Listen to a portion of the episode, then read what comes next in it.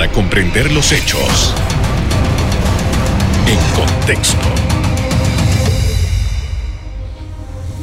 Muy buenas noches, sean todos bienvenidos y ahora para comprender las noticias las pondremos en contexto. En los próximos minutos estaremos hablando sobre las exportaciones panameñas. Para ello me acompaña Eric Dormois, quien es el director nacional de promoción de exportaciones del Ministerio de Comercio e Industrias. Buenas noches. Muy buenas noches, eh, Carlos y audiencia.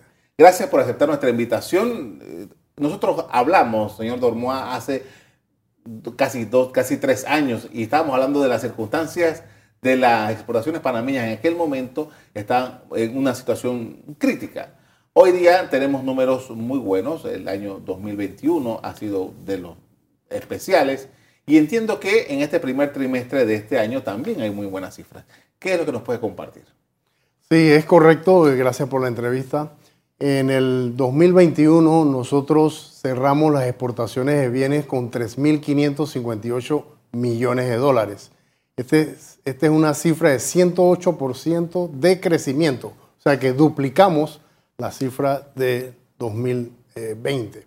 Así que es muy buenas noticias. Ahora bien, no solamente el concentrado de cobre, que es el que más, eh, es el rubro más importante, que comprende el 75%, crece, sino es que otros rubros como eh, el sector eh, agropecuario, el sector industrial, el sector agroindustrial y productos del mar también crecen de forma interesante. En el 2021 creció 16%. Ahora, en, en, enero a febrero de 2022, las cifras llegan a 468 millones de dólares y el cobre decrece 9%. Sin embargo, los otros sectores, ¿verdad? Donde hay gran generación de, empleo, crece 23%.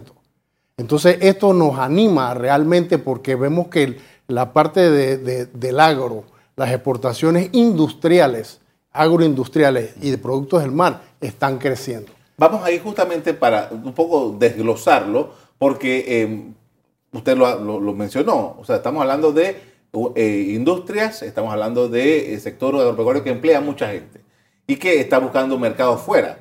Hablemos primero sobre la agroindustria, que entiendo que es de los productos que más se ha movido. Es correcto.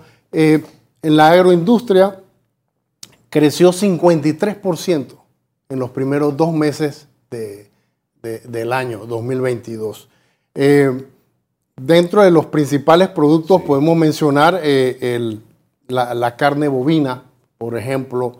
Eh, también hay, hay, otros rubros, pero si vemos el, sector industrial, también crece, Carlos, 21%. Eh, Valor agregado. Agropecuario, 24%.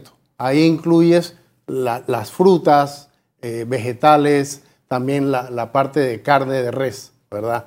Y los productos del mar crecen también 8%. Ahora, si nos vamos, ¿cuáles son los principales productos de exportación? Podemos mencionar que está el banano, ¿verdad? El banano... Que ha repuntado después de años que tenía, está en situación crítica, ¿no? Es correcto, es correcto. Y la mayoría se exporta hacia la Unión Europea. También tenemos la madera teca que se está exportando eh, en bruto, ¿verdad? Se exporta hacia la India principalmente. Tenemos pescado, camarón, la carne de res, como mencioné, cemento, Carlos. Estamos con un repunte en cemento que se inició el año pasado, la exportación de cemento Portland y cemento Clinker. Ahí estamos exportando a 17 países actualmente. Antes no, no exportábamos. Igualmente los medicamentos. Medicamentos ya está dentro de los 10 primeros productos de exportación. Ah, no sabía. Sí. ¿Y, qué tipo de medicamentos? Eh, entiendo que es la acetaminofén y se exporta hacia Sudamérica y hacia Centroamérica y está creciendo. Entonces, el ron también, que se exporta a más de 15 países alrededor del mundo, crece de forma interesante. Esos son los que están dominando eh, el, segmento. Y ahora esto entiendo por una serie de ferias y, eh, eh, giras que se han dado, que se están abriendo nuevos mercados para estos productos. Sí, nuestra estrategia es la de fortalecer las exportaciones de los productos tradicionales. Vamos a continuar exportando piña fresca, vamos a continuar exportando sandía fresca y el banano, ¿verdad? Ahora bien, pero tenemos que darle valor agregado a nuestros eh, productos. ¿A qué me refiero? Por ejemplo, en vez de mandar madera teca, así en bruto, a la India, vamos aquí a transformar nuestra madera teca en tablones especiales que se exportan a Alemania, que se exportan a Europa. ¿Para qué? Para construir yates lujosos allá. Entonces, todo esto es eh, lo que le llamamos valor agregado. Otro ejemplo, y te traigo el café, el café encapsulado. Por ejemplo, este, Valor es, agregado. este es valor agregado. Ya no es solamente el café verde que se exporta o el café tostado en bolsitas, sino ya hay una empresa en Panamá que está encapsulando nuestro café para emprender y buscar esos mercados en Israel. Que es su- Para máquinas especiales. Exactamente, exactamente. Entonces, a eso es lo que se tiene que, eh, tenemos que ir girando nuestras exportaciones. Si nos vamos en el área industrial, Carlos, vemos que estamos exportando casas prefabricadas hacia el Caribe. O sea, ¿qué es? Eh, son casas, con el contenedor te lo, te, lo, te lo llenan con ya estructuras, ya como Lego. ¿Ok? Cuando llega a país destino, pongamos Aruba, allá cuatro personas te pueden armar esa casa. Eso se está exportando. Se están exportando concreteras hechas aquí en Panamá. Neveras para hieleras se ensamblan aquí y ya estamos eh, exportando. Entonces, vemos que nuestros industriales, nuestros emprendedores y las empresas están de verdad inyectando eh, mucha tecnología para conquistar y, y- y- vender productos de valor agregado. Y me refiero a un tema bastante puntual. La piña que se envía vía aérea hacia, hacia Europa. Hace dos meses estuve por Madrid y vi nuestra piña chorrerana vía aérea y el precio era 5,50 euros por kilo. O sea que la piña costaba como 12 dólares la unidad. Entonces, eh, igualmente se está exportando papayas frescas hacia Países Bajos. Vamos a hacer un, alto aquí para, con esto. Me, me ha dicho muchas cosas. Vamos a, ver ahora cómo vamos a impulsar estas exportaciones para que podamos sacarle mayores provechos. Después del cambio comercial seguimos hablando sobre este tema. Ya volvemos.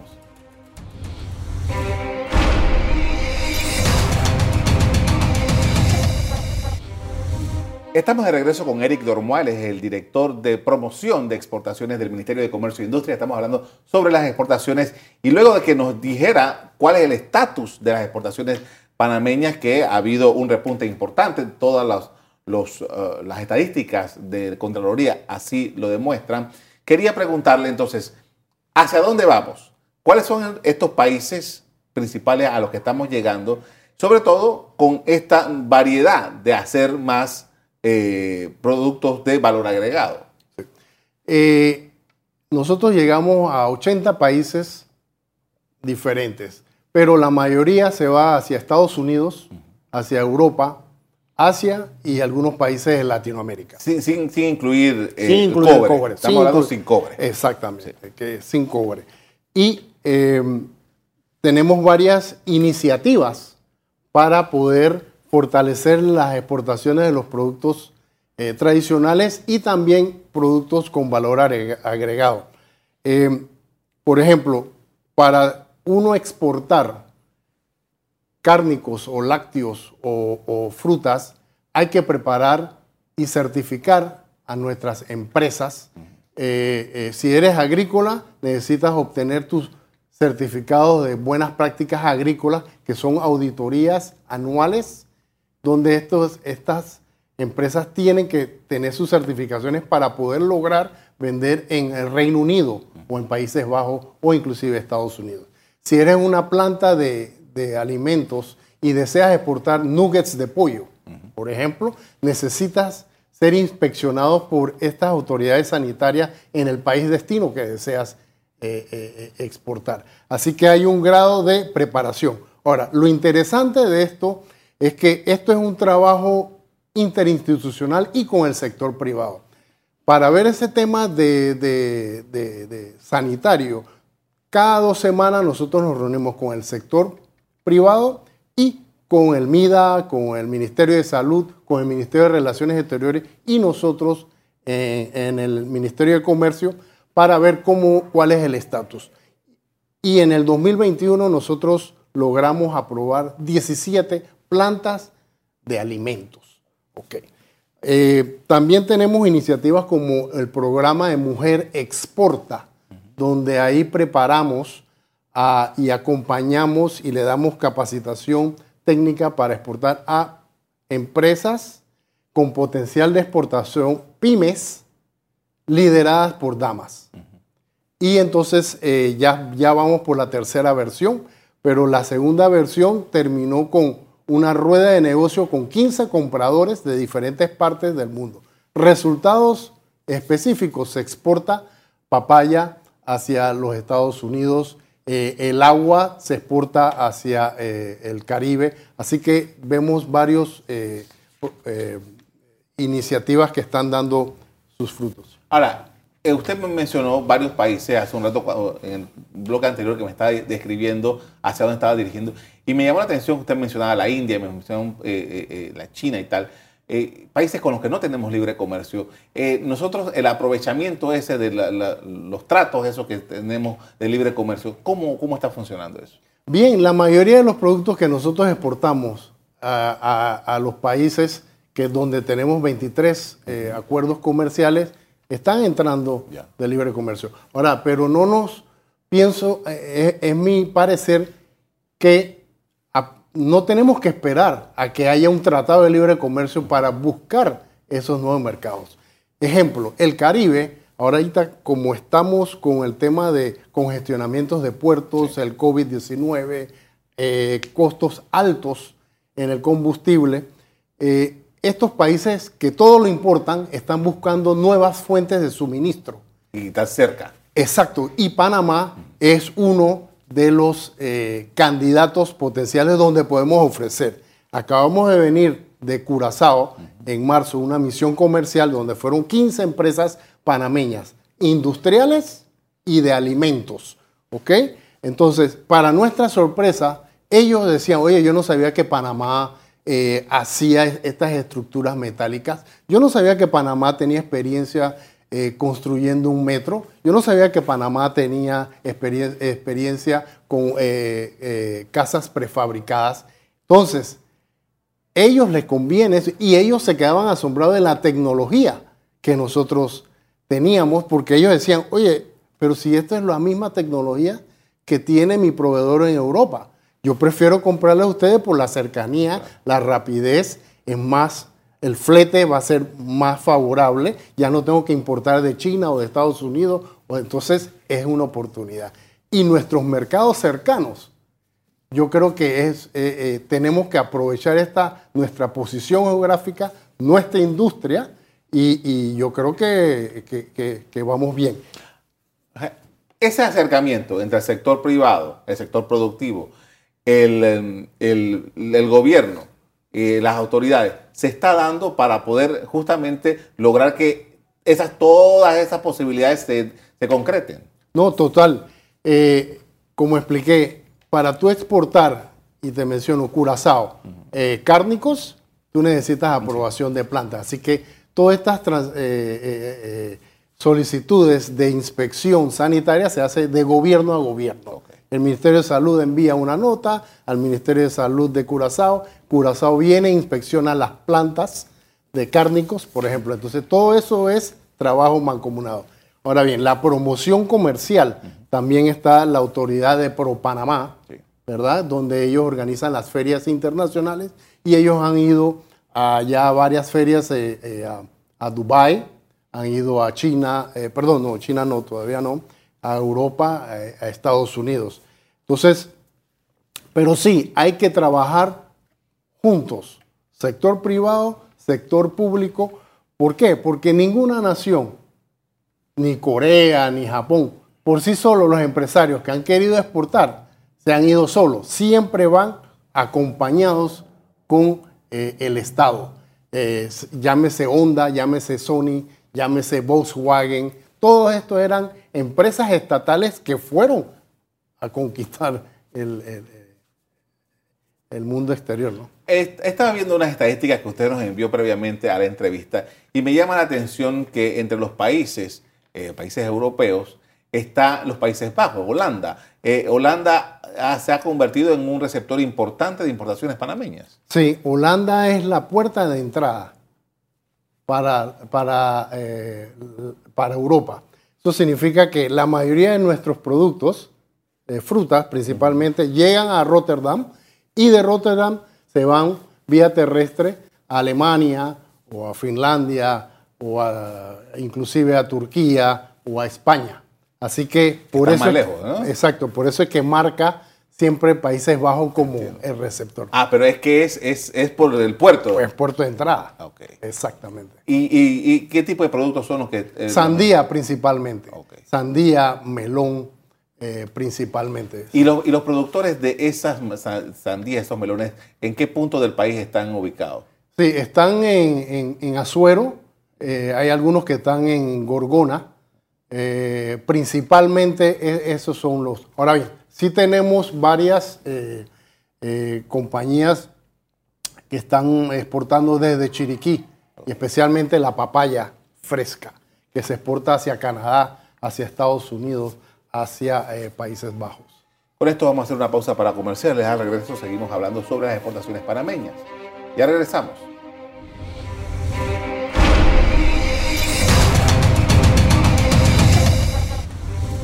Estamos de regreso, hablamos con Eric Dormois, que es el director de promoción de exportaciones del Ministerio de Comercio e Industria. Estamos hablando de las exportaciones. Y justamente usted nos hablaba de, bueno, ampliar la oferta exportable, eh, abrir mercados para Panamá y todo esto debe tener una, una meta, una finalización, un, oye, hice el trámite y logramos exportar. Eh, eso es la efectividad. ¿Cómo anda eso?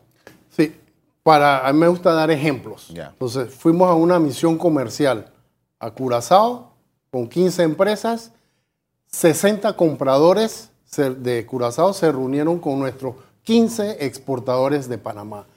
Se generaron 200 citas.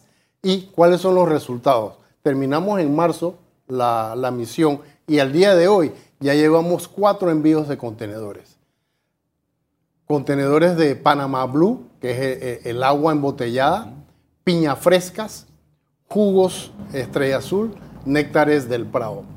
Y por ahí van a venir eh, otras muy pronto. Ahora, importante es que nosotros le estamos dando seguimiento para, conjuntamente con la empresa, eh, aterrizar esas oportunidades y ver cómo cerramos los negocios. Ahora, es importante mencionar que hay que prepararse. La exportación es un proceso y las empresas tienen que participar en estas, eh, estos webinars que nosotros damos la capacitación de asistencia técnica. Y el 12 de mayo va a haber un webinar gratuito de cómo exportar al mercado latino de los Estados Unidos. Entonces, pienso yo que eh, esto es, el mercado latino es inmenso en los Estados Unidos. Ellos consumen yuca, ñame, otoy, jengibre, eh, las hojas de tamal. O sea, entonces nosotros tenemos que descubrir esas oportunidades. Eh, también visitar las páginas de Intelcom. Intelcom es una plataforma eh, del MISI, te metes intelcom.go.pa y ahí tú puedes buscar información de los aranceles, cuánto paga la yuca, que quiero exportar a Estados Unidos, por ejemplo. ¿Cuánto importó Estados Unidos eh, la yuca? Entonces, eh, hay mucha información, así que las herramientas están. Es cuestión de nosotros meternos en la película, prepararnos y seguir estudiando. Y también aprovecho, hay un diplomado en gestión de comercio exterior que nosotros en el Ministerio de Comercio, conjuntamente con la tecnológica de Panamá, desarrollamos. Dura seis meses eh, el, diplomado y, yo exhorto a las personas interesadas a participar en esto. Una, una de las circunstancias que se ha dado producto de la pandemia y los incidentes que han venido después tiene que ver con el tema de los costos de los fletes, el, los contenedores, tener contenedores para poder mandar las mercancías. Y los exportadores habían eh, señalado que bueno, hemos tenido algunas dificultades con eso. ¿Cuál es el estatus de esa situación? Sí, eso definitivamente con el congestionamiento de los puertos, escasez de, los equipos como, como los contenedores, eh, siempre es un tema. Ahora, en las exportaciones hay que manejarse y hay que estar alerta a todas las cosas y planificar un poquito más que antes, ¿verdad? Entonces, eh, por ejemplo, si tú tienes un producto refrigerado, hacer las negociaciones con las navieras con meses de antelación. No, quizás no, uh, no, como antes que, eh, que, tenía un poco más de tiempo. Entonces, siempre va a haber ese tipo de... el alza, al igual que nos alzan a nosotros el flete, también a nuestra competencia en Centroamérica, eh, a México, ¿verdad? Ellos también están sufriendo lo mismo. Así que eh, eh, el consumidor va a recibir un producto donde se va a ver reflejado el incremento ese. Así que es una cuestión pareja para todos. Eh, así que, pero sí continúa. Ahora, los contenedores que se importan, los importadores, ahí sí están sufriendo un poquito más porque hay muchos productos que vienen de China, ¿verdad? Y ahí los puertos están bastante eh, congestionados. Ahora, eh, usted hablaba de la competencia y, en eso me está pensando. Panamá no había tenido un perfil eh, exportador por muchísimos años y de un tiempo para acá que se ha venido desarrollando eso con mayor fuerza. Había rubros muy tradicionales que eran los que se exportaban. Panamá, como no es un gran competidor, tiene todas las posibilidades de crecer. Ahora, cómo se, está, cómo se están viendo esos mercados, esas, esos competidores naturales que de la región han por muchísimos años dominado la exportación de, esta parte del mundo.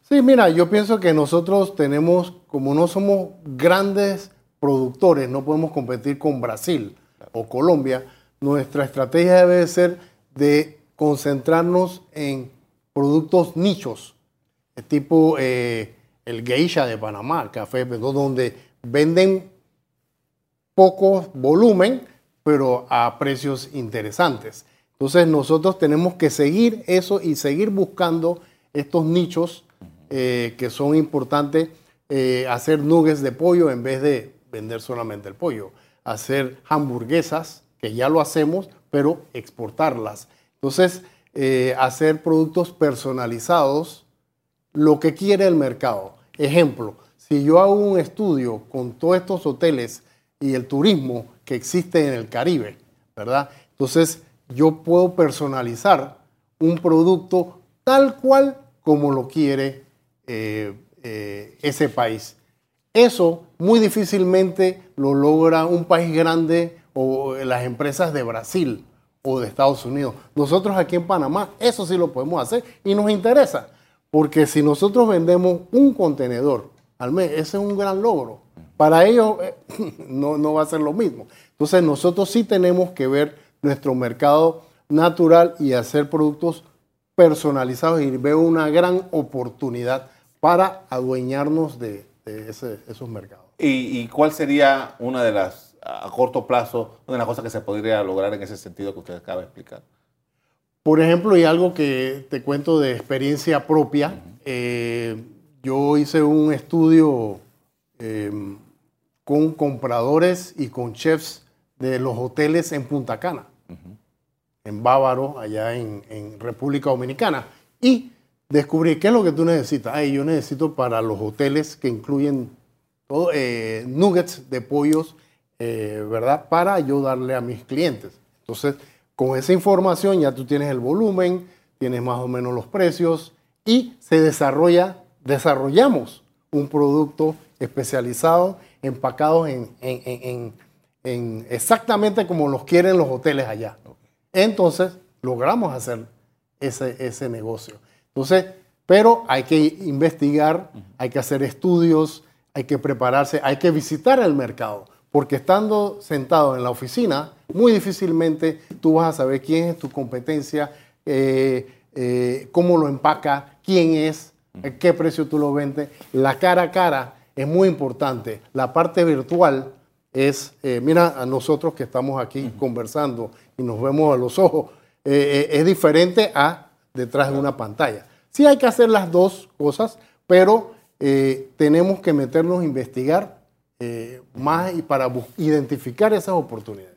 Agradezco mucho, señor Dormoa, por habernos acompañado esta noche para hablar de este tema. Muy amable. Gracias. A usted también le agradezco por habernos sintonizado. Los invito a que sigan en sintonía de EcoTV. Buenas noches.